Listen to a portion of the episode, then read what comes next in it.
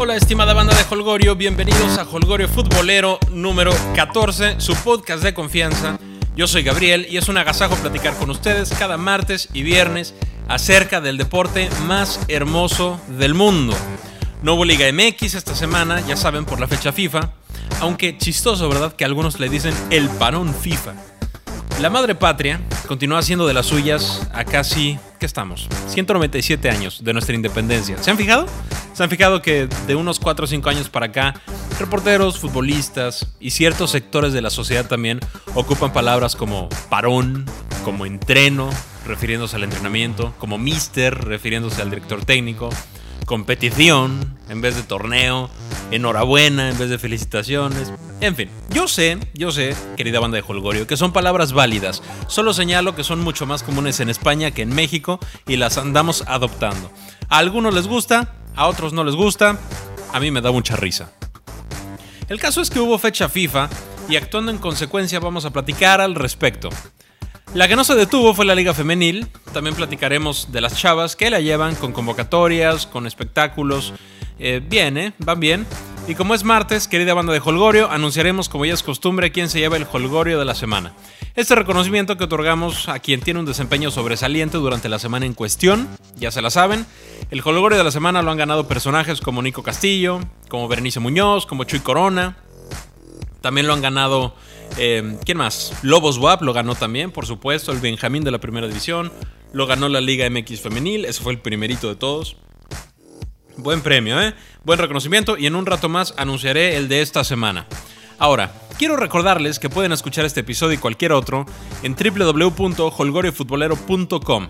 Si a ti te gusta Holgorio Futbolero y escuchas el programa en tu iPhone o en tu iPad, asegúrate de suscribirte en iTunes. Es muy sencillo, solo da un clic en el app de color morado que viene en tu, iPhone o en tu iPad. Se llama Podcast, este app. Ya viene instalada. Luego busca Holgorio Futbolero y selecciona suscribirse. Una vez suscrito, te pido que dejes un review positivo. Eso nos ayuda, ¿eh? Nos ayuda mucho a que le caigamos mejor a iTunes para que posicionen el podcast de una mejor manera, para que llegue más gente, para que más personas puedan verlo. Y pues nos funciona, ¿no? Y vamos bien, vamos bien. Si escribes ahí, en, ahí mismo en podcast, si escribes en la barra de búsqueda la palabra fútbol, si escribes fútbol mexicano, si escribes Liga MX, Liga Femenil, ahí aparece Holgorio en los primeros puestos. Y esto todo es gracias a ustedes. No hay forma de, de hacer chanchullo con eso. Mientras más lo escuchen, mientras más se suscriban, mientras más reviews positivos dejen, ahí vamos a ir escalando posiciones. Entonces, vamos bien, podemos estar mejor. Ahí les encargo si tienen chance. También estamos en Twitter como arroba holgoriofoot, estamos en Facebook como Holgorio Futbolero y por ahí puedes estar en comunicación con el programa.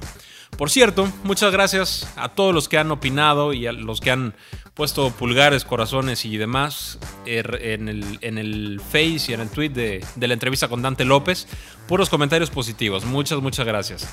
También por ahí me preguntaban que, siendo un aficionado más, acuérdense que este es un podcast de aficionados para aficionados, me decían, oye, ¿cómo si eres un aficionado más, cómo lo hiciste para entrevistar a Dante López? Y bueno, pues sí, sí soy aficionado como muchos, no, no soy periodista, soy aficionado como muchos y desde ese sitio hago el programa. El resto, mi estimada banda de Holgorio, el resto es ponerse creativos y tocar puertas. Algunas se van a abrir, como la de Dante. Entonces, de eso se trata todo. También tuvimos muy buena respuesta de ustedes en el episodio del viernes con Mariano Sánchez, con, que es editor del diario As México, es madridista, es puma, es futbolero. Bien ahí, banda de Holgorio, bien ahí. Ahí vamos. Y ahora sí, vamos de lleno a la fecha FIFA y empezamos con la heroica y distinguidísima CONCACAF. México, esa pausa fue de, de agüita podcastera.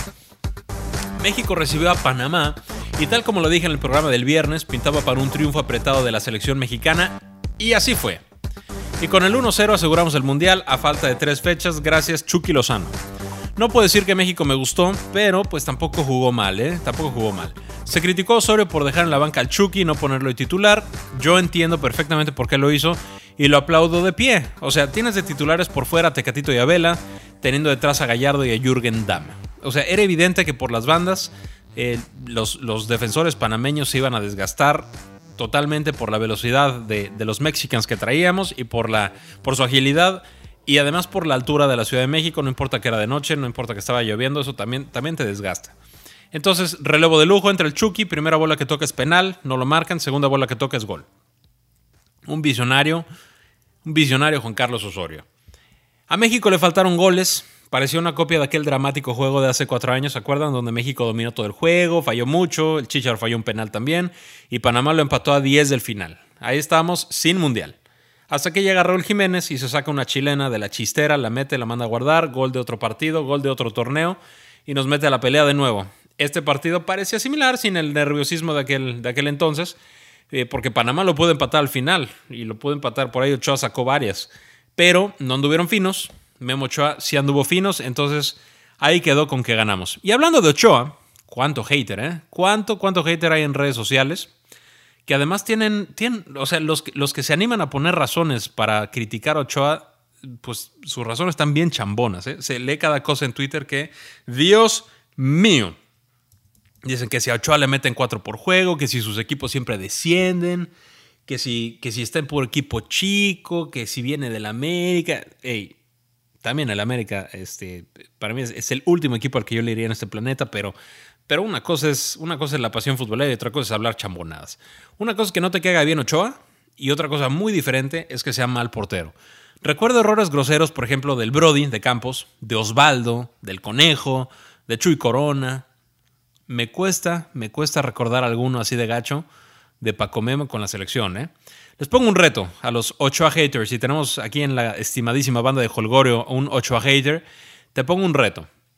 Paco Memo, Francisco Guillermo Ochoa lleva 87 juegos con la selección. 87. Si quitamos el 7-0 contra Chile, que en ese juego todo el mundo fue un desastre, absolutamente todos. De los 86 juegos, quitando ese de Chile, de los 86 juegos de Ochoa, díganme dos juegos donde Ochoa haya tenido un mal partido con la selección. Ahí está Google, ahí está YouTube.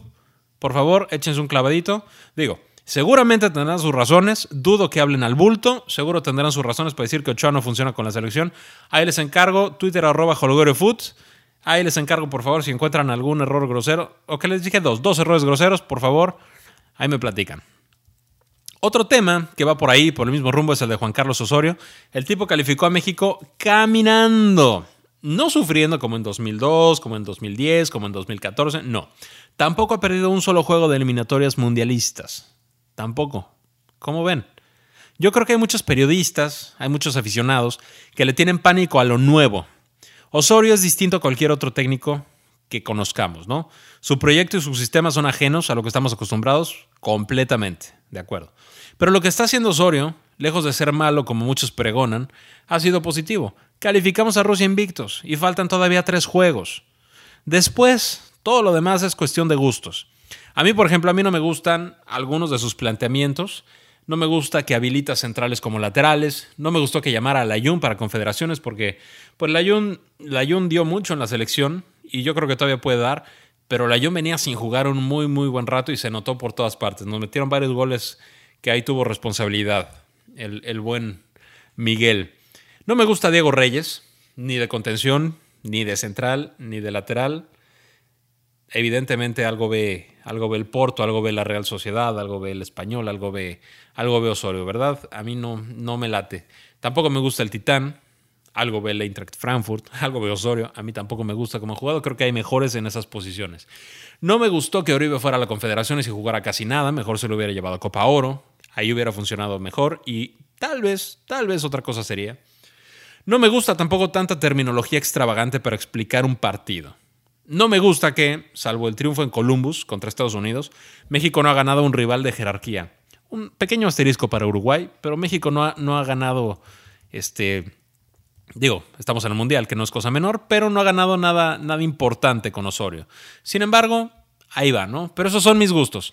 Osorio es un tipo trabajador que merece nuestro voto de confianza por los resultados que ha dejado. Punto final. Hay cosas que se tendrán que corregir para hacer un buen papel en Rusia, sin duda. Pero por el momento, el tipo está entregando resultados que prometió, no nos está echando mentiras. Eh, otra vez, tanta terminología extravagante no me late, pero esa es cosa de Osorio esos son mis gustos. Pero bueno, ese es mi punto de vista. Ahora, la cosa en CONCACAF se puso buena por el triunfo de Costa Rica en New Jersey. México calificado con 17 puntos a falta de 9 por disputar. Bien ahí. Luego Costa Rica está en el segundo puesto con 14 y también va a calificar al Mundial. Es cuestión de tiempo. Lo puede hacer Al rato, si empata con México, por ahí está perdiendo. Eh, si le gana a México, que tampoco sería nada del otro mundo, eh, por ahí podría ser que califique. Va a calificar Costa Rica. El tema entonces se pone sabroso con Estados Unidos 8 puntos, Honduras 8 puntos y Panamá 7 puntos. Quedaría, después de México y Costa Rica, quedaría un lugar disponible que califica directo al Mundial y quedaría otro de repechaje a repartirse entre estos tres equipos. A Estados Unidos le quedan una visita a Honduras, luego recibe a Panamá y luego visita a Trinidad y Tobago. Mi pronóstico es que empate en Honduras al rato, que le gana a Panamá y empata su último juego en Trinidad. Terminaría Estados Unidos con 13 puntos. Ahora, ahí les va. Honduras recibe a Estados Unidos, visita a Costa Rica y recibe a México. Como ya dije, yo creo que empata con Estados Unidos al rato. Yo creo que pierde con Costa Rica en Costa Rica. Y el último juego del hexagonal, México ya calificado. Yo creo que no lleva una, una selección A. Yo creo que México se la juega con, con algo similar a lo que llevó a Copa Oro. Y yo creo que empata con México, quedando Honduras con 10 puntos. Y Panamá, a Panamá le quedan estos juegos, recibe a Trinidad y Tobago, que yo creo que lo va a ganar eh, Panamá, luego visita a Estados Unidos, que ya dije que lo pierde Panamá, y luego empata con Costa Rica en el último juego. Yo creo que quedan con 11 puntos. Por lo tanto, según mis predicciones basadas en lo que he visto de cada selección, los calificados a Rusia serían México, Costa Rica y Estados Unidos, y el repechaje lo jugaría Panamá contra una selección asiática que seguramente saldrá entre Corea, Siria, Uzbekistán, Arabia Saudita y Australia. Ahora, Irán y Japón en Asia ya están dentro como primer lugar de su respectivo grupo. Tienen dos grupos y el, primer lugar va para allá. Los dos segundos lugares de cada grupo también califican directo. Ahora, los dos terceros lugares juegan una promoción y el que gane iría contra el equipo de CONCACAF, que yo creo que va a ser Panamá. Entonces, una vez dicho esto, ¿se imaginan un Panamá-Siria? ¿No? en repechaje, bendito fútbol. En fin, les recuerdo, arroba en Twitter, holgorefutbolero en Facebook, www.holgorefutbolero.com, donde pueden escuchar este episodio y pueden escuchar cualquier otro episodio, cualquiera de los otros 13, este es el 14. Luego bajamos en el mapa hasta la Conmebol, porque también hubieron eliminatorios y la cosa está que arde, algo parecido a lo que pasa en nuestra CONCACAF, pero pero todavía más pesado, les explico. Recordemos que la Conmebol tiene cuatro boletos y medio para Rusia y faltan tres fechas por jugarse. La tabla luce algo interesante con Brasil en primer lugar y ya con boleto en la mano para Rusia. En segundo está Colombia con 25, tercero Uruguay con 24, cuarto lugar Chile con 23, quinto lugar Argentina con 23 también, pero peor diferencia de goles. En el sexto lugar está Perú, 21, en el séptimo está Paraguay, 21 también. Y en el octavo está Ecuador con 20. Bolivia y Venezuela no tienen chance. Son los que, los que completan la lista de 10 selecciones. Si hoy termina la eliminatoria, además de Brasil, Colombia, Uruguay y Chile, tendrían su boleto a Rusia y Argentina jugaría el repechaje contra una selección de Oceanía que debiera ser Nueva Zelanda. Va mi pronóstico. Va mi pronóstico. Colombia, Colombia empata con Brasil, gana Paraguay y empata con Perú. Colombia acabaría con 30 puntos. Luego Uruguay, que ahorita está en tercer lugar, mi pronóstico es que pierde en Paraguay, que gana en Venezuela y que le gana a Bolivia. También Uruguay terminaría con 30 puntos.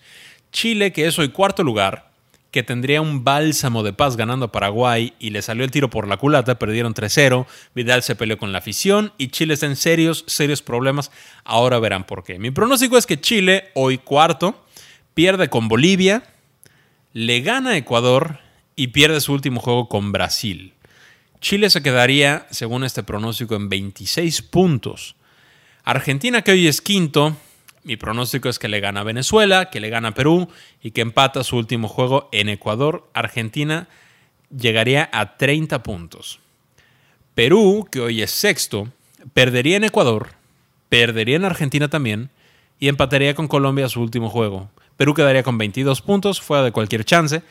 Paraguay, aquí se pone bien interesante, ojo chilenos también, porque Paraguay, según mi pronóstico, le gana a Uruguay Pierde con Colombia, pero cierra con Venezuela y le va a ganar a Venezuela. Mi pronóstico es que Paraguay termina con 27 puntos. Y Ecuador finalmente, yo creo que le gana a Perú, va a perder con Chile y va a empatar con Argentina. Ecuador cierra con 24 puntos. De acuerdo a cómo han jugado los partidos que restan y mi feeling, que rara vez falla, los sudamericanos que van a Rusia son Brasil, Colombia, Uruguay y Argentina.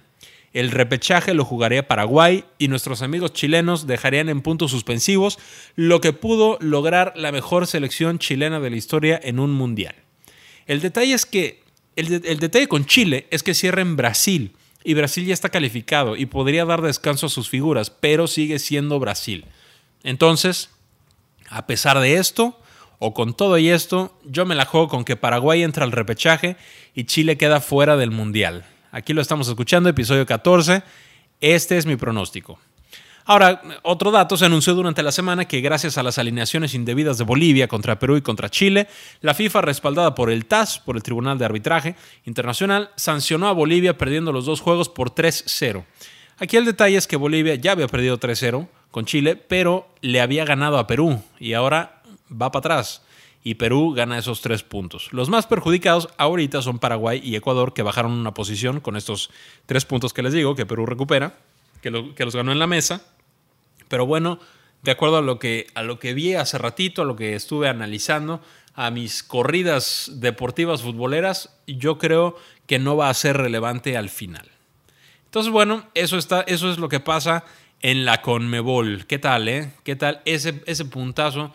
De, Chile perdiendo en casa con Paraguay 3-0. Imagínate, si Chile gana ese juego estaría en segundo lugar ahorita. Ahí te encargo. Y según esto, Chile se va a quedar fuera por un punto. Qué cosas, ¿no? En fin, saltamos el charco, saltamos el charco de, de Sudamérica para hablar de las selecciones europeas. Su eliminatoria consiste en nueve grupos de seis equipos.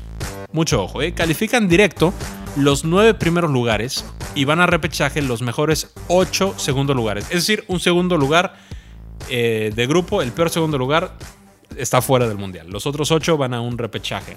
Y estos ocho equipos, estos que quedan, juegan una serie de ida y vuelta, ¿no? O sea, se van a emparejar en, un juego, eh, en, en cuatro juegos, ¿no?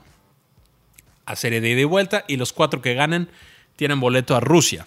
Hasta el momento, Bélgica es el único calificado después de ganar un grupo bastante, bastante a modo, ¿eh? bastante sencillo para Bélgica. Otras selecciones que seguramente ganarán su grupo y el pase a Rusia son Alemania, Inglaterra y España, que llevan, llevan buena ventaja. Eh, sí, casi todos llevan buena ventaja. España solo le lleva 3 a Italia, pero ya jugaron entre ellos. Acaba de ganar España 3-0 eh, o la ISCO, ¿cómo te fue? Partidazo que diste. Acaba de ganar España 3-0 y el resto de los equipos, pues bastante sencillitos. Entonces, en el resto de los grupos, ¿no? Después de Bélgica, de Alemania, Inglaterra y España, en el resto de los grupos hay dos o tres equipos con chance de colarse en la última jornada. Por ejemplo, en el grupo A está Francia con 17, está Suecia con 16 y está Holanda con 13. En el último juego del grupo, Suecia visita a Holanda se va a poner bueno. Ahí se va a definir, ¿eh? En, Suecia visitando Holanda, por ahí los holandeses se alcanzan a meter al, repechaje. Hoy está en las manos de Suecia y yo creo que Francia va a calificar directo al Mundial. Aunque Francia acaba de empatar 0-0 con Luxemburgo en Toulouse, ¿eh? resultado histórico para los, para los de Luxemburgo. En el grupo B, Suiza tiene 24 puntos, Portugal tiene 21 puntos. Mismo caso, ambas selecciones juegan la última jornada en Portugal. Ahí Portugal le puede dar la vuelta porque trae mejor diferencia de goles también. Pueden empatar en puntos y mandando a Suiza al repechaje. Vamos a ver, los suizos con un empate, bueno, dependiendo de los otros dos, eh, el otro juego que falta, ¿verdad? Pero ahí los suizos pueden dar, eh, pues se pueden meter al, al Mundial. Luego en el grupo C lo va a ganar Alemania, obviamente. E Irlanda del Norte ver el repechaje. No hay más que moverle en ese grupo. Así va a quedar. Alemania Mundial, Irlanda del Norte repechaje. En el grupo D, Serbia tiene 15 puntos. Irlanda tiene 13 puntos. Gales tiene 11 puntos. A este grupo le faltan 3 partidos. A, la mayoría le faltan 2, a este le faltan 3 porque juegan al rato. Vamos a ver qué tal, porque esto puede cambiar. ¿eh? Gales de Gareth Bale se puede meter hasta arriba, Irlanda puede, puede bajar. O sea, vamos a ver alguno de estos tres se va a quedar sin, sin repechaje y sin mundial. En el grupo E, Polonia tiene 19, Montenegro tiene 16 y Dinamarca también tiene 16 con peor diferencia de goles. Aquí también cualquier cosa puede pasar. Les quedan dos juegos. Grupo F, yo creo que Inglaterra va a calificar sin broncas, pero el segundo puesto viene Eslovaquia con 15, Eslovenia con 14 y también Escocia con 14. Ahí también vamos a ver, porque nada, nada está definido. En el grupo G, el grupo G, España tiene 19 y va a quedar primero. Como les decía, el grupo está muy a modo, salvo por Italia, al que acaba de vencer. 3 a 0. Italia se va a quedar con el segundo lugar e irá a repechaje. En este grupo también quedan, restan tres partidos, juegan al rato, pero bueno, no creo que pase nada, nada extraordinario. Son, son equipos a modo para estos dos. En el grupo H, Bélgica está dentro y por el segundo puesto viene Bosnia con 14, Grecia con 13 y Chipre con 10. Hasta Chipre puede meterse si los de Bosnia y los griegos les pasa algo en el camino, si, no sacan puntitos, Chipre se pone las pilas, no creo que lo haga, pero bueno, ahí tiene posibilidad esto todavía. Y en el grupo I, que es el, que es el, noveno grupo, el último, el grupo ya está abierto en cuatro, en cuatro, le restan tres partidos, juegan en un ratito. Croacia, que es el primer lugar del grupo, tiene 16, Ucrania tiene 14, Islandia tiene 13 y Turquía tiene 11. A falta de nueve puntos, hay cinco de diferencia entre el primer lugar y el cuarto lugar. Cualquier cosa puede pasar en este grupo. Así marcha el fútbol de selecciones en Europa. A muchos no les gusta este sistema de calificación porque hay selecciones de buen nivel que van a quedar fuera del Mundial y otras medio chafaldranas que se van a colar. ¿Se imaginan un repechaje Italia-Portugal? Que una de esas quedara fuera. O que en un despiste Montenegro o Ucrania dejen fuera, eh, pues no sé, a Francia, que, que se duerma en la última. ¿no? Podrán gustar, ¿no? Pero de que es emocionante, no hay ni cómo negarlo, va a estar muy buena. El, este cierre de eliminatorias en Europa y el, y el repechaje, va a estar bueno. Otro día con calmita, querida banda de Holgorio, platicamos de las eliminatorias en Asia y África, que no serán tan populares, pero pues también tienen lo suyo. También, también, también tienen lo suyo. Y bueno, esto fue, esto fue las eliminatorias. Les recuerdo arroba Holgorio Foods en Twitter. Si nos quieren dejar algún comentario, si creen que, mis predicciones no son acorde a lo que tú piensas, por favor, arroba Food. Ahí te escucho, ahí platicamos, ahí debatimos. Regresamos a nuestro amado país, querida banda de Holgorio, para platicar de la Liga MX Femenil, donde poco a poco los medios están dando más espacio, están dando más promoción, están dando más auge, ya saben, ¿no? Como que están poniendo de su parte. Ya vieron que es algo que tiene buen futuro, que, que puede ser algo grande, la Liga Femenil y le están entrando, me parece muy bien. Son más los equipos que juegan en estadios profesionales, son más las transmisiones en vivo, son más las transmisiones con comentaristas y analistas. Ahí la llevan y la llevan bastante bien. De esta jornada hay algunos puntos que resaltar. Necaxa, por ejemplo, ganó su primer juego en la historia femenil del equipo. Vencieron 1-0 al Atlas. Muchas felicidades, chavas necaxistas. Bien por ustedes, que sea el primero de muchos. Eh, eh, ¿Qué más? Toluca, León, Pachuca y Chivas golearon a sus respectivos rivales. Bien por ustedes. También hubo clásico regio que se lo llevaron las rayadas. Ganaron 2-1 con gol de Daniela Solís al minuto 80. Ese fue el segundo tanto rayado. Y pum, se quedan con el, con el clásico norteño. En el Azteca, en el Estadio Azteca, el América le ganó a Pumas 1-0. Por lo que había demostrado el América, por el plantel que tiene América, por, el cuerpo técnico que tiene América, yo pensé que se venía una goleada contra Pumas, pero no fue así y no estuvo ni cerca de ser así. El gol de América cayó en el 90 cuando despeja a nuestra portera, Puma. América recupera el despeje con un cabezazo. Le cae a, Lucero Cuevas, que es la goleadora del torneo, cruza su disparo y para adentro. Con ese gol al minuto 90 nos ganó el América 1-0. Felicidades al América. Y bien, muy bien, muy muy bien, chavas de Pumas dieron un juegazo, pudieron ganarlo también. Solo queda seguir trabajando y en la cantera o en CU ajustamos cuentas en el juego que nos paga en visita. Felicidades chavas que lo están haciendo a todo dar. Felicidades Ileana Dávila, tu grupo va de maravilla. Aplausos para ustedes. Y finalmente, el Cruz Azul le ganó a Veracruz 3-1 y aquí hubo una, una situación de llamar la atención. La jugadora de Cruz Azul, Reina Velázquez, autora de un gol por cierto, defensa, Reina Velázquez dijo a un medio, la estaban entrevistando ahí, este, a punto de subirse al camión, la estaban entrevistando y le dijo un medio que el árbitro les pidió que se dejaran meter gol para compensar que no marcó un fuera de lugar, que a su vez terminó en gol de Cruz Azul. Algo así estuvo, ¿no? Eh, bueno, Desde luego la bola de nieve empezó a crecer porque, pues porque Twitter, ¿verdad? Y ya sabemos que tanto en Twitter como en la vida real la gente empieza a opinar y a atacar sin tener la información completa. Es, es, el pan de cada día.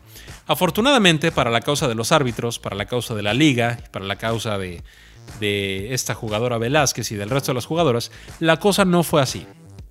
Después de leer la postura de los árbitros, la postura del técnico de Cruz Azul y de ver un video que la liga ha facilitado, les puedo explicar qué fue lo que realmente sucedió. Una jugadora de Veracruz cae lesionada y la jugada sigue. Veracruz tiene el control de la bola cuando el árbitro para el juego y deja entrar a las asistencias para que atiendan a esta jugadora veracruzana. Cuando reanuda, con bote a tierra, la jugadora de Cruz Azul despeja hacia el área de Veracruz. No sé si para devolver la bola o para crear una jugada. La cosa es que despeja y la bola cae por ahí cerquita del área grande de, Veracruz. El despeje lo gana la delantera Cruz Azulina Avitia. Se lleva a la defensa y mete gol. Es decir, no hubo fair play, no devolvieron la bola que tenía Veracruz en el momento que el árbitro paró el juego. Los árbitros, después de que mete gol, la jugadora Vitia, los árbitros se reúnen en medio campo para comentar esta situación de fair play, donde Cruz Azul le tendría que devolver el balón a Veracruz, ¿no? Pues así es, así es como, como 99 eh, de cada 100 veces sucede. Es ahí donde el árbitro le sugiere a las jugadoras celestes que permitan que les metan gol, pues por aquello del fair play. Las del Cruz Azul se niegan y el partido sigue. Ahora, de que el árbitro les dice a que, a que el partido empieza, pasan este, entre 5 y 10 segundos. Tampoco es como que una, conversación este, larga, ¿no? Fue, fue de bolón ping-pong. Una vez aclarado esto, mis conclusiones son, son estas, ¿no? Son las siguientes. Punto número uno. La jugadora de, de Cruz Azul, Reina Velázquez, misma que dio la declaración al medio de comunicación, Reina tiene 17 años. ¿Cuánta experiencia puede tener una chava de 17 años con 6 juegos como profesional en una liga que tiene 6 juegos de historia? Entendamos, tanto medios de comunicación como afición, que las chavas son todavía niñas que solo quieren jugar fútbol. Están empezando su carrera. Muchas de ellas ni siquiera veían fútbol. Algunas tampoco se sabían todas las reglas. Se los pongo así. Si hay jugadores profesionales con años de trayectoria que meten la pata declarando, saludos a, Gargano, imagínense unas chavas que, que, su mundo cambió hace seis semanas, que nadie las conocía y ahora son la sensación del momento. Tengamos cordura al preguntar y al opinar. Hagámoslo con valores y hagámoslo con sensatez. La reportera o la periodista que estaba entrevistando a, Reina Velázquez, la que dio esta declaración, la periodista también le, seguía tocando el tema y le decía, ah, entonces tú dijiste esto, no, bueno, entonces dilo otra vez. Eso, eso no es reportear, por favor, eso es, bueno, ya ustedes sacarán sus conclusiones. El video está por todas partes. Punto número dos. Los equipos deben preparar a las jugadoras y a su cuerpo técnico en estos temas de ser, aunque sea por un ratito, una figura pública. También he escuchado algunas declaraciones de entrenadores y, Dios mío, por favor, eh, o sea, no todos nacemos sabiendo dar entrevistas, sabiendo declarar. Hay algunos que se, que se quieren ver muy profesionales, otros que, copian estilos de, futbolistas, de otros entrenadores. Está bien, ¿no? Está bien. Eh, echando a perder se aprende, dirían por ahí.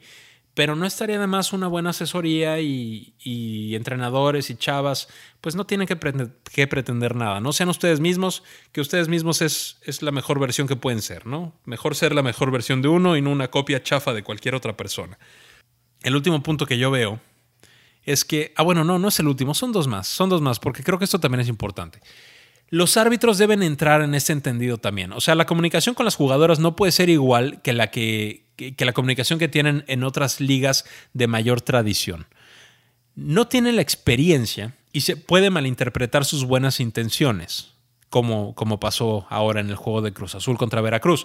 La liga femenil está en el camino de ser una liga tradicional, está queriendo ser una liga importante y esperemos que lo logre, yo creo que lo va a lograr, pero hay que, colaborar todos quitando piedritas del camino o al menos no poniéndolas.